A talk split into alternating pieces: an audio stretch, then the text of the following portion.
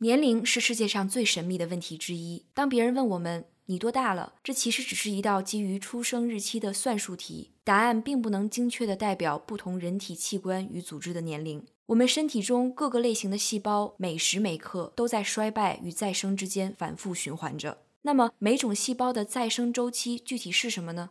这个曾经长时间悬而未解的谜题，终于在二十一世纪的第一个十年里，被几名来自瑞典卡罗林斯卡学院的科学家们解开了。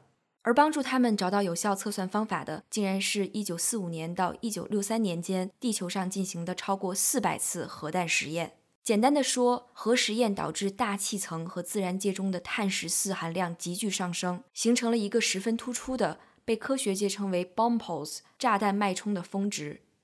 这些碳十四散落在世界各处，通过复杂的生物交换进入人体，浓度随时间递减。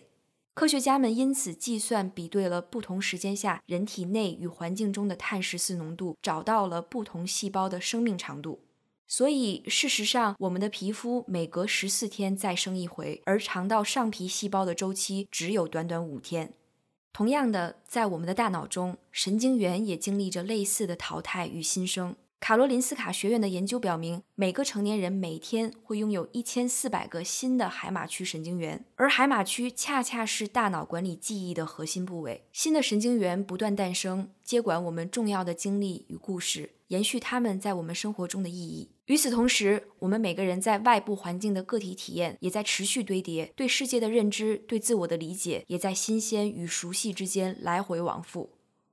无论对于人体机能还是人生阅历，重复都不是徒劳无益的。正是这些重复，让我们保持生命力，在平庸的日常中发现象征着希望的晨光。正是在这些重复中，我们得以新生。提到新生，我想到了饱受伤病困扰的哲学家尼采。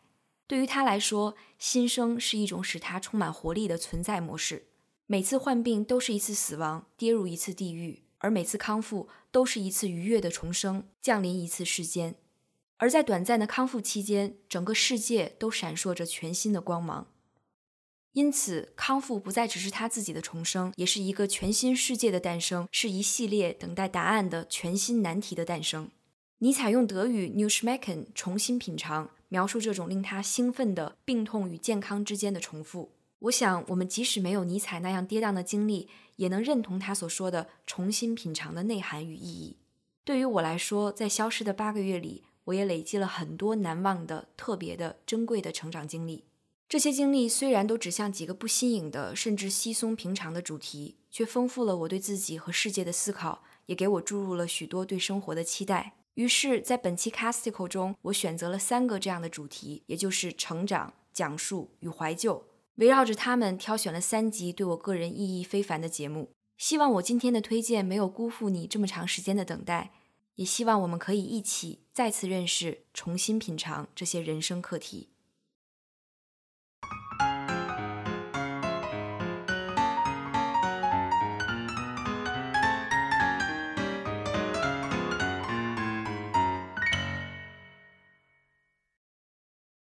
作为一个童星，他很特别。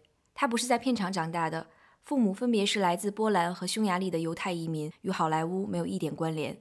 小时候，他在洛杉矶的公立学校上学，还经历了上世纪七八十年代美国的校车计划。这一计划的目的是消除种族隔离，用校车把学生分配到不同的学区，以此缓和种族隔离政策制造的影响。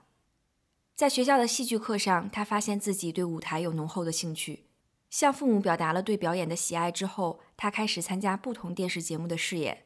尽管他陆陆续续得到了许多不错的表演机会，但他始终知道他并不是大众眼中的标准美国小孩。就算他留着金发，长着一双蓝眼睛，波兰匈牙利混血的身份，只能让他得到那些特殊角色的表演机会。一九九一年，他在 NBC 发行的情景喜剧《Blossom》中担任女主角。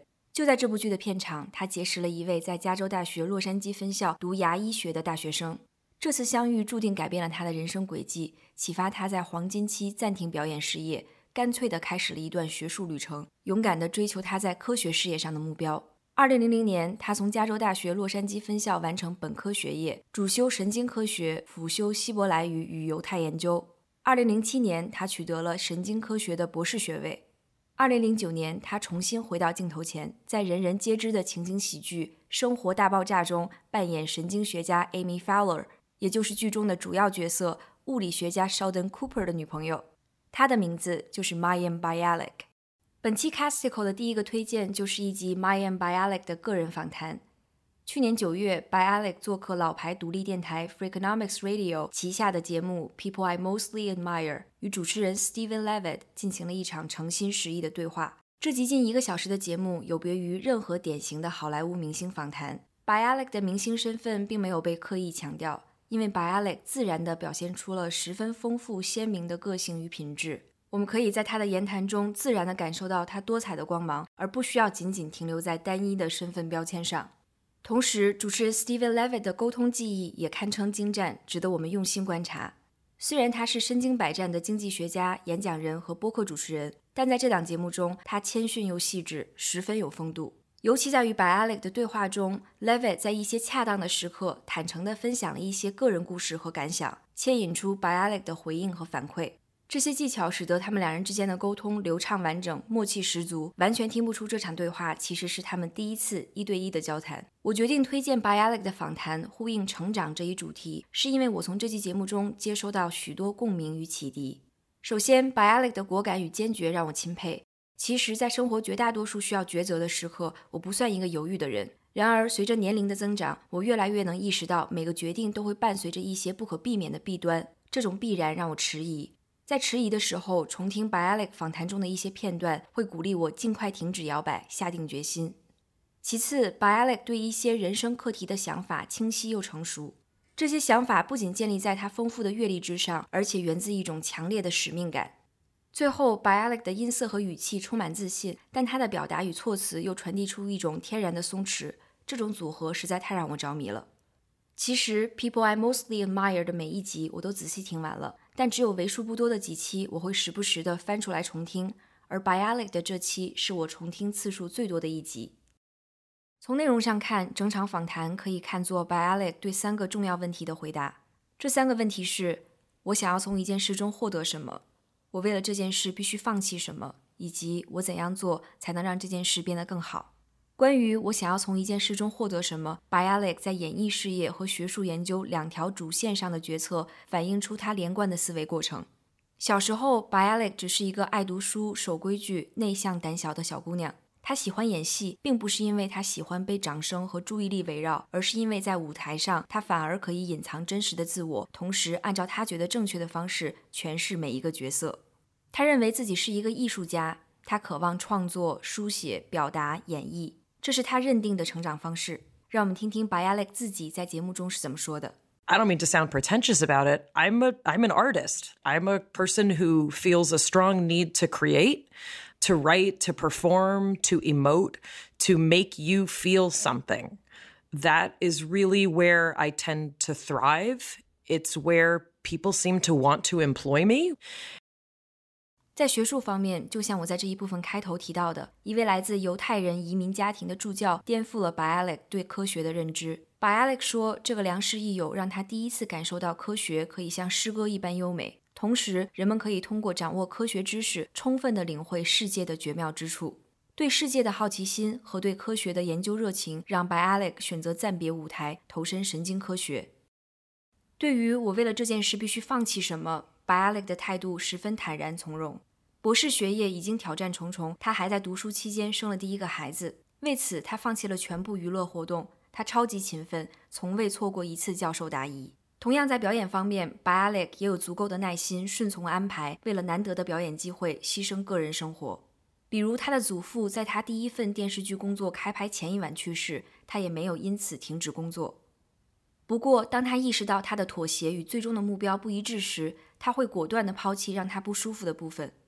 比如娱乐行业过度在意演员的外形容貌，这完全不符合 Bialik 对内在价值的关注。这种不可调和也促使他离开娱乐行业整整十二年。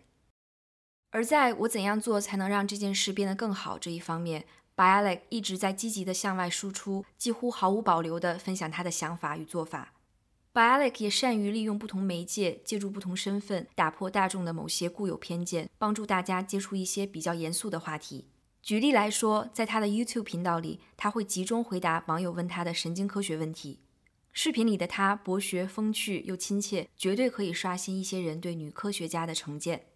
在她的个人播客《My and Alex Breakdown》中，她向听众讲述作为心理疾病患者的经历与心得，与好友讨论各种与心理健康相关的问题，帮助大家更好地理解有关概念、方法与理论。在他的个人博客和为一些犹太人育儿媒体撰写的文章中，他畅谈对教育的看法，鼓励每个人为子女和自己找到适合的教育通道，而不是遵从社会上那套约定俗成的逻辑。总而言之，即使 Bialik 在一个极其传统的犹太人家庭长大，即使他是一个虔诚的教徒，他也绝不是一个甘心墨守成规的人。在节目中，Bialik 说，传统教义让他明白，人对财富和物质的渴求是没有上限的。然而，当人们离开世界，埋在土里的时候，墓碑上能留下的只是一串代表生命长度的日期，一个连接出生与死亡日期的符号。假如我们的一生只是一条横杠，那么在有限的时间里寻找并坚守存在的意义，才是人生的根本。同时，这也是生活在现代文明中的人们享有的一种奢侈的自由。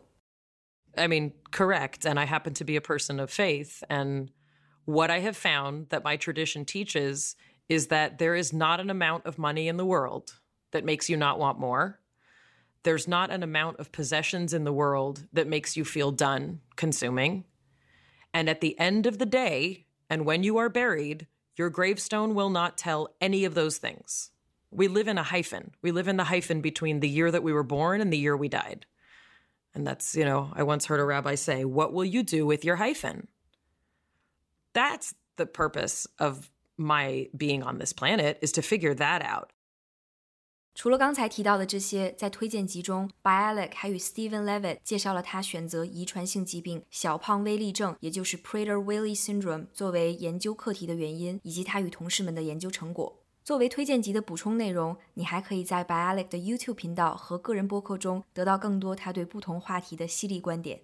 尤其在他的 YouTube 频道里，你还可以看到很多生活化的碎碎念式的记录。这些内容与严肃的科学讨论相互补充，也使 My and Bialik 的风格变得更加鲜明生动。期待你也可以从这集访谈中吸收一些帮助你成长的养分，找到更好的姿态，接受自己，探索世界，欣赏万物。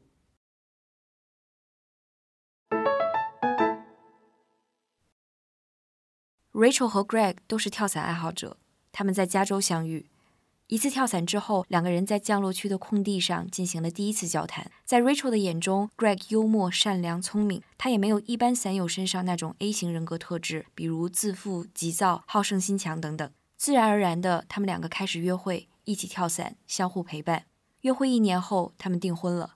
一天，Rachel 和 Greg 去亚利桑那沙漠高空跳伞，他们准备尝试一种新的跳落招式，由 Greg 先跳。Greg 跳下后，Rachel 立刻注意到下方有一团类似龙卷风的气团，而当气温升高时，空气中的浮尘也会变多。Rachel 眼睁睁地看着 Greg 一头扎进这样一个气团中。等 Rachel 再次注意到 Greg 的时候，Greg 已经瘫在地上，降落伞的伞衣完全被撕烂了，他的脸扭曲又痛苦，脚上的一根骨头也凸了出来，他的大腿骨也折了。不过及时的抢救和手术解决了这个问题。真正的难题是，Greg 的脚、腿和腰都不会在短时间内被彻底治愈。Greg 回到家乡继续治疗，但负责他的不再是他熟悉的那位医生，而是一位年轻的新手内科医生。当时，Greg 最大的问题是无法忍受的剧痛。作为家属，Rachel 希望医生能体谅 Greg 的感受，给他多用一些药，但医生却非常谨慎保守，因为治疗疼痛必须同时兼顾几个相互矛盾的目标。医生既希望最大程度地减少疼痛，又要注意药物的副作用，因为药效过强的止疼药往往会导致致命的药物成瘾。所以，用什么药、用多少药、多快用药，这些都是没有明确答案的问题。不过，医生有一套规定，针对 Greg 的病情，他可以每隔几周换一下止疼药，看哪种最奏效。然而，没有一种药可以缓解 Greg 的疼痛，他总感觉有一把刀在身体里转动。这种摘胆挖心般的疼痛日夜折磨着 Greg，他觉得自己每天都像用手抓着石头从井底向上爬，但无论他怎样尝试，每次摔下来的时候都只能坠落得更深。同时，Rachel 用尽一切方法为 Greg 寻找解决方案。他联系到了一家墨西哥的医院，这家医院同意给 Greg 用更多的止疼药。当 Rachel 把这个想法告诉医生时，医生却说转移 Greg 的临床记录需要花几周的时间。无论 Rachel 怎么向医生求情，医生都无动于衷。终于某一天，Greg 站在高楼的天台上跳了下来。Greg 的自杀让 Rachel 备受打击。事发之后，他立刻打电话给主治医生，控诉这个医生是杀死 Greg 的凶手。Rachel 一遍一遍地回想医生的残忍对待，他认为但凡这个医生可以大胆一点，照顾 Greg 的感受多一点，Greg 也许还能活下来。除了思考 Greg 的医生是否应该承担责任，此时我们更需要关注的是，随着时间的推移，Rachel 会选择怎样消化 Greg 的离去。一开始，他沉浸在悲痛中，渐渐的，这种悲痛转变成暴怒。他开始幻想为 Greg 复仇。Rachel 知道这个医生和他住在同一个城市，所以他止不住的想象，如果某天他们在超市里碰到，他会怎样向医生的脸吐口水，怎样诅咒他，怎样扇他耳光。当 Rachel 幻想着种种报复医生的方法和场景时，一件奇怪的事情发生了。Rachel 察觉到一种莫名其妙的放松。他想象中的报复画面越生动、越详细、越残忍，他的松弛感和愉悦感就越强烈。这种幻想让他上瘾，复仇的快意随之而来的解脱让他沉溺。就这样过了一段时间，Rachel 决定把他脑海中的一切告诉一名心理顾问。心理顾问告诉他，他必须立即停止这种幻想，万一 Rachel 付诸实践，后果将不堪设想。这一刻，Rachel 才找回了一点点清醒。她意识到了这种幻想的潜在危害，但同时也觉得戒掉它不是一件容易的事。在心理顾问的建议下，Rachel 开始详细的记录每一次幻想，反思每一段虚构的复仇故事。终于，她意识到自己早已不自知的被漩涡般的悲伤情绪控制，并且对复仇幻想的依赖阻止她返回现实。她最终决定放下复仇，重启生活。就算他和 Greg 的医生偶然碰到，他也会选择干脆的离开。在这个故事中，我们可以把 Rachel 的复仇幻想当做他犯罪的前兆。Rachel 和她的心理医生也都有相同的担忧，这样的反应是合乎情理的。但真正值得我们细细体会的部分，其实是 Rachel 最终恢复清醒的方法和过程。在生活中，我们每个人都会幻想，也会解读幻想，但是我们习惯于咀嚼幻想的内容，而不去深究幻想的起源。对于想象中的情节、场景和故事，我们不愿意承认它们其实是大脑应对创伤的饮鸩止渴般的反馈。我们会藏在里面，躲避造成幻想的根本原因。说到底，是因为我们害怕直视自己心中的魔鬼。Rachel 记录幻想的具体内容，审视幻想的原始起源，代表了他正视心魔的勇气和努力。同时，在他对抗悲痛与仇恨的过程中，以幻想为形式的每一个故事、每一次讲述，都发挥了神奇的治疗作用。我第一次听 Rachel 的故事的时候，深深触动我的部分是讲述对讲述者本人的净化与疗愈。去年很长一段时间里，我都陷在一种叙事倦怠之中。作为内容消费者，叙事类内容的爆发让我感到疲惫。我发觉我越来越抗拒受各种方法论影响的对获取同理心有过强企图的故事。作为一个小播客的主播，我为叙事的原创性和真诚度添加了许许多多的指标，却因此很难找到一个刚刚好的角度开始讲述。Rachel 的经历让我想到，如果讲述一段故事、一段经历，可以让讲述者本人释放诚实的情绪，比如恐惧、痛苦、挣扎，从而完成一场心灵的洗涤，那这样的讲述就具有吸引与连接听众的潜力和意义。回到自己的内心，也就站在了叙事的起点，在描述与表达的同时不断自省，也就完成了一段完整的叙述旅程。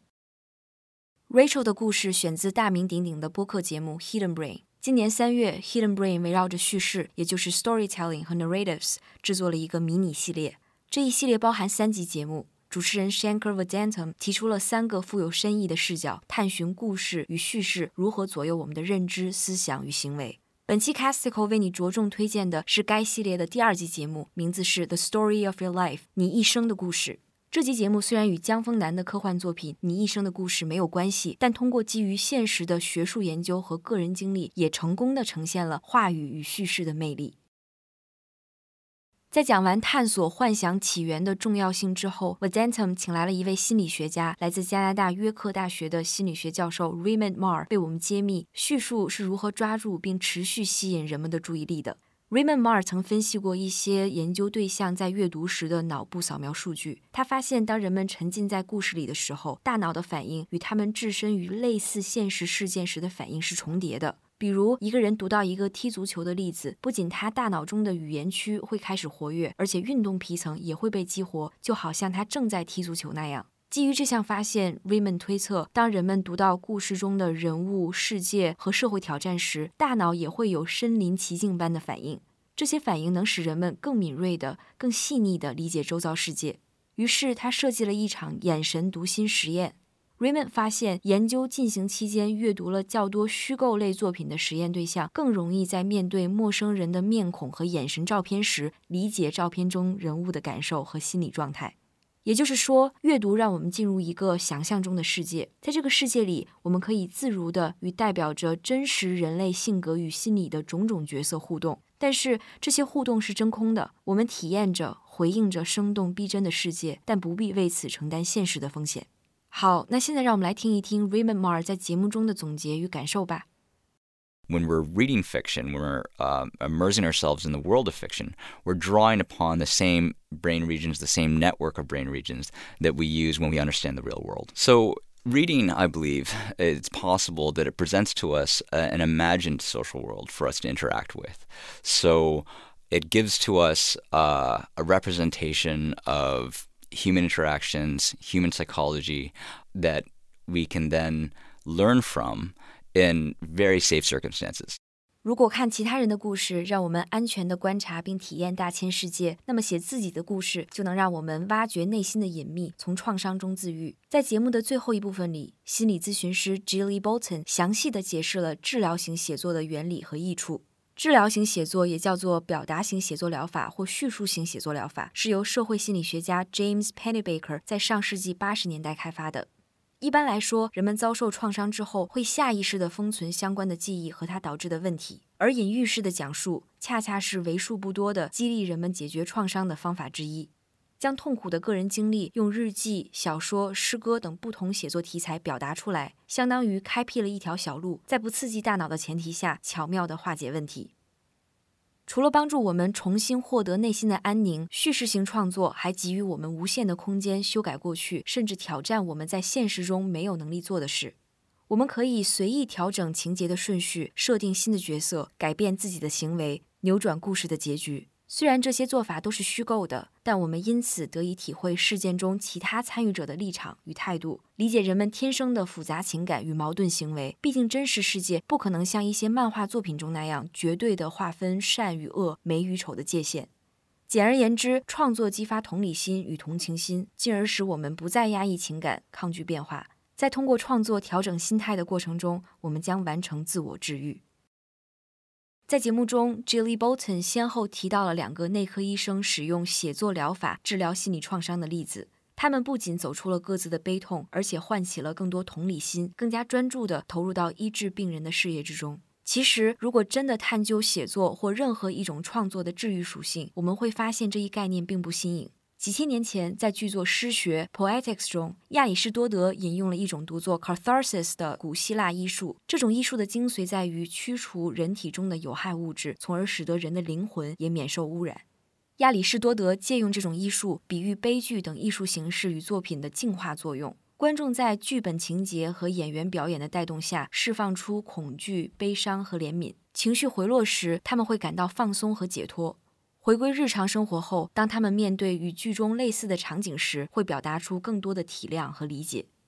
而听完《The Story of Your Life》这期节目后，你会意识到，无论对于接收者还是讲述者，无论通过哪种创作形式，叙事都能带来弥足珍贵的意义。意识到这一点，也许能让我们更认真地倾听，更诚恳地诉说，从一个个牵动人心的故事中，得到可以帮助我们成长的养分。此外，还有一些人会在治愈性写作中发现职业转折点。在节目的结尾，主持人 Shankar Vedantam 介绍了一位写情感文学的女作家。她先通过写作缝合心理创伤，又将笔下的故事出版，还获得了丰厚的收益。除了这集节目，我还推荐大家去听 Hidden Brain 叙事迷你系列的其他两集。第一集拆解叙事的构成。当我们讲故事时，很小的部分是扎实的情节，其余的部分都是我们对世界的解释。是每个人经过简化后的对世界的主观理解。第三集关注叙事对文化的塑造，具体而细微的故事决定了宏大的文化叙述，这种决定性的作用要么通向进步，要么造成毁灭。如果你对 honor culture，也就是荣誉文化，与 dignity culture，也就是尊严文化这两者之间的对立感兴趣，那你一定会喜欢 Shankar Vedantam 这一集中深入浅出、娓娓道来的表达方式的。希望你在听完这期节目后，可以延展对叙事的理解，更享受听别人的故事，也更有动力书写属于你的故事。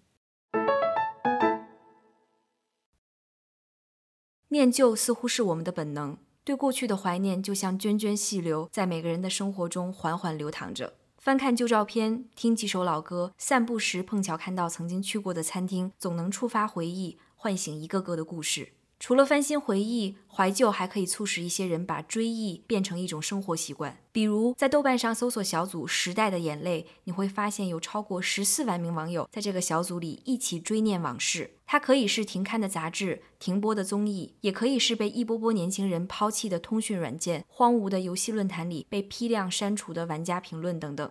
在另外一个豆瓣小组，假装活在一九八零到二零零零年中，你会看到有七万多名时空旅行家通过写帖子这种有年代感的方式，模拟二三十年前的种种生活场景。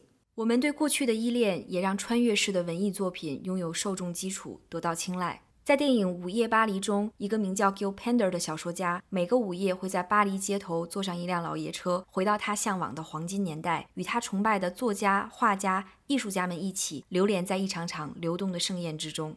这种幻想的奇遇是非理性的，却是极度浪漫的，令人沉醉的。现实是无趣沉闷的，过去是璀璨多彩的。那未来呢？在那些沉浸在怀旧中的人们眼里，未来是一个黑洞，而新技术与新工具就是可以吞噬一切的引力。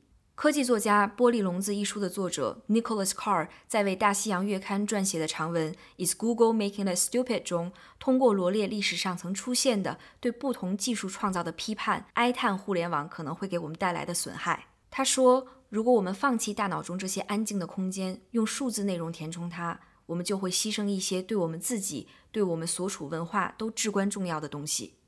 如果我们不去深究怀旧的方式，只观察人们关于怀旧的叙述或者表达，我们完全可以收集足够多丰富的答案。比如，我都可以想象到，如果我问身边的朋友，他们心中的黄金年代是什么时候，我会得到多少种不同的答案。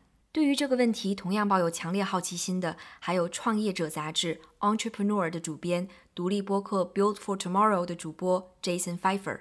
二零一六年，他用一集节目展开了一场针对 “Good Old Days” 美好往昔的调查。他想弄清楚几个具体的问题：人们心中的美好年代究竟是什么时候？而那个年代的人们是否认同他们身处完美的时代呢？如果答案是否定的，那他们心中的美好年代又是什么时候呢？在这集一个小时的节目中，Jason Pfeiffer 带着我们沿着历史向后退，陆续回顾了八个不同的历史时期。这场回溯之旅的起点就是当时 Pfeiffer 所处的地点与年代——二十一世纪第一个十年的美国，以及特朗普那句标志性的口号 “Make America Great Again”。这句话虽然只有四个词，却包含了一套完整的逻辑，那就是美国曾经伟大，但如今不再伟大。如果想要再次伟大，就要复刻过去的伟大。所以这句话中的 again 到底指向哪一年呢？二零一六年，电视节目 The Daily Show 曾在一次特朗普支持者的集会中采访了许多民众。虽然大家的想法不完全一致，但大多数被采访的对象认为，二战结束后，也就是一九四零到一九五零年代，是美国最伟大的时代。然而，正如斯坦福大学社会学及政治科学教授 Douglas McAdam 指出的，上世纪四五十年代，美国社会是笼罩在危机与不安之中的。政治动荡、核战风险以及来自苏联的压力都是直接的原因。除此之外，本土的科技创新也让许多人忧心忡忡。举个例子，有些人就很担心，像电视这样的新发明会让年轻人变成没有批判能力的僵尸。所以，幸福与愉快绝对不是四五十年代的时代情绪。那么，那时的人们向往什么年代呢 McAdam 教授认为，基于一些历史档案，当时的人们应该普遍认同二十世纪的第二个十年，也就是一九二零年前后，是充满想象力和创造力的腾飞年代。的确，在我搜到一九二零到一九三零年间美国的一本畅销科学杂志《Science and Invention》之后，我立刻被它每期封面的明亮色彩和新奇发明迷住了。更有意思的是，这本杂志在改版前其实名叫《Electrical Experimenter》电子实验者。而他的创刊人就是科幻文学之父、科幻文学奖雨果奖纪念的那位雨果·根斯巴克 （Hugo Gernsback）。所以在《Science and Invention》这本杂志的封面上，你能看到根斯巴克各种无边界的发明，比如无线电电子警察、人类历史上第一款虚拟现实眼镜、情侣吸引力测试器，还有那个标志性的帮助写作者集中注意力的头盔。我在想，如果我能有这样一个头盔，Casticle 应该也不至于拖更这么久吧。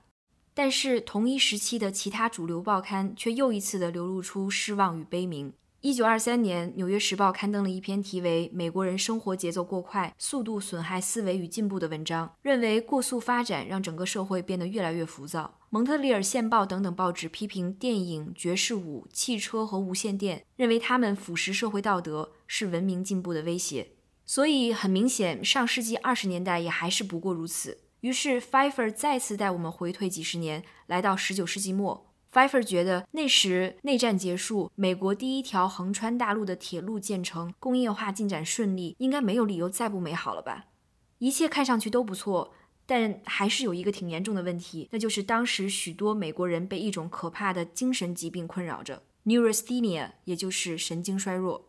它的症状可以表现为慢性头痛、失眠、慢性腹泻、消化不良、关节痛、背痛、阳痿、闭经等等任何身体或精神的不适。来自普渡大学韦恩堡分校的历史系教授 David Schuster 专门研究神经衰弱给美国社会及文化带来的影响。在节目中，他总结到，在19世纪末的时代背景下，只要一个人有一点点焦虑，或者对生活、身体、情绪失去掌控的感觉，都可以被诊断为神经衰弱。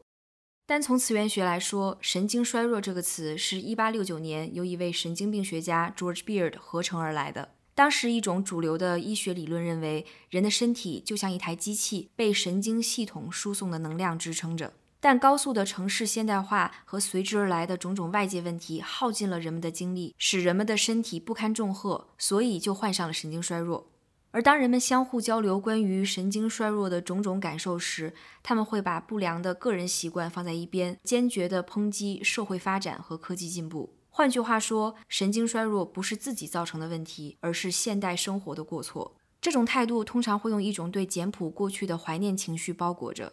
而它的内核其实是对技术与进步的抗拒，而且与其他精神疾病，比如忧郁症不同的是，神经衰弱蔓延的十九世纪末二十世纪初，刚好是美国制药行业的蓬勃发展期，所以当时有许多种成瘾类的药物宣称可以帮助焦躁的人们找到现代生活的解药。同时，休闲业、旅游业也开始兴起。一些度假场所把自己包装成帮助过劳人群逃离现代生活、隔绝现代科技的桃花源。讲到这里，Fifer 说：“这一切也绝对可以在我们此刻所处的时代找到映射。”他提到了2016年美国畅销书作家、时政评论人 Andrew Sullivan 在一篇长文中分享的个人经历。考虑到职业性质，Andrew Sullivan 需要长时间追踪互联网上的各种热点话题和信息源。过量的信息让他感到异常焦虑，甚至让他伤病连连。于是某天，他决定戒断互联网，去一个冥想疗养中心治疗网瘾。在他看来，互联网直接导致了人们深陷注意力缺失，而这种流行病不仅威胁我们的大脑和思维，还会夺去我们的灵魂。如果我们再不慢下来，再不远离互联网，我们迟早会被它完全吞没。其实，在和 Fifer 先后回顾了三个时期之后，也就是上世纪四五十年代、上世纪二三十年代和十九世纪末，我们已经能总结出一些共性和规律了。首先，在任何年代，总会有许多人无限地憧憬过去，认为过去的某个阶段比当下更美好。其次，保守、悲观与怀疑基本上能代表人们面对新技术、新事物时的下意识的态度。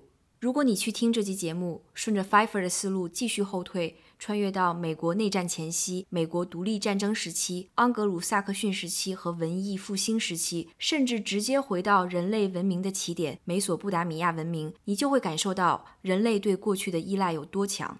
我们与过去的关系非常复杂，我们在意起源与出身，用过去为未来指路，用起点锚定终点。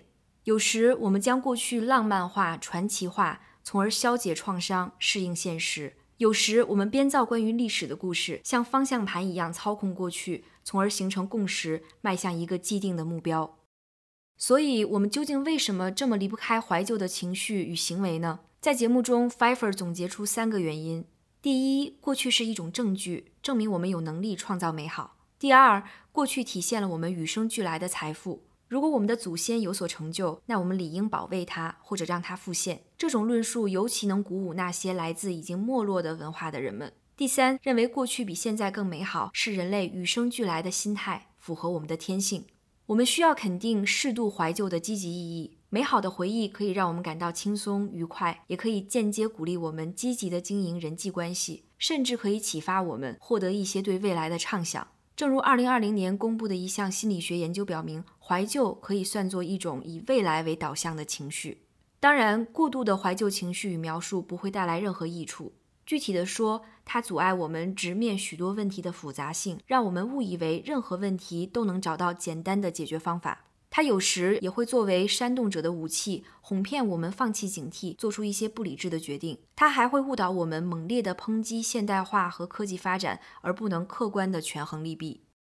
那么，我们该如何消除无用的怀旧情绪呢 Fiffer 请来了美国詹姆斯麦迪逊大学的哲学与宗教学副教授 Alan Levinovitz。二零一六年，Levinovitz 曾发表了一篇言辞锋利的文章，标题是 "It Never Was Golden"。他毫不客气地对所有形式的怀旧进行了一番激烈的批评。在他看来，怀旧是一种恶劣的谎言，引诱人们逃离现实，躲避实现社会进步的责任。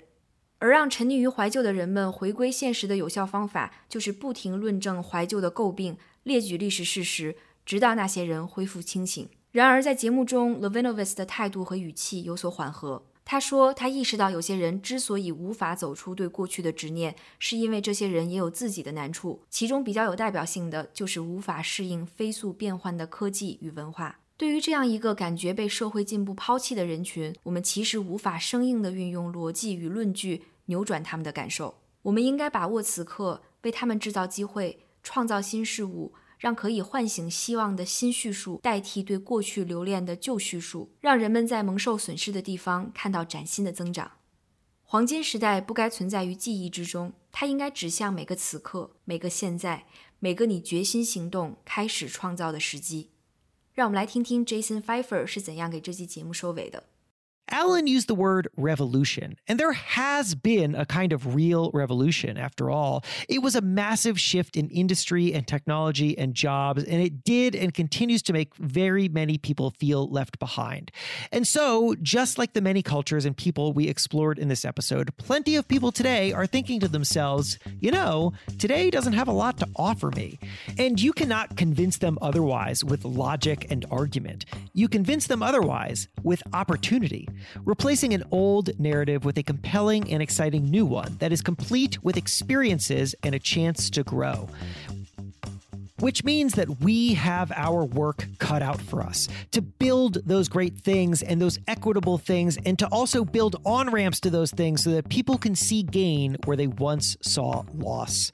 I suppose the idea is this there was no golden age, but who cares?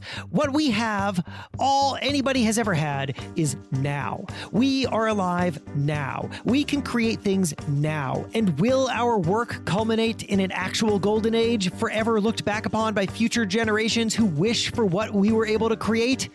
Who knows? Maybe not. And yet, what else can we do but try?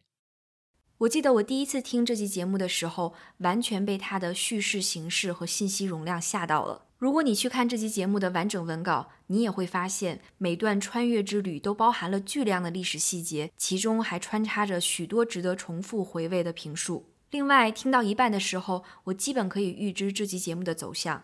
但等到最后一部分，当 Jason Pfeiffer 从古文明切换到现代社会，毫无缝隙地点明主旨的时候，我还是体会到了强烈的感动与震撼。这些都印证了 Jason Pfeiffer 的功力，实在是令人敬佩。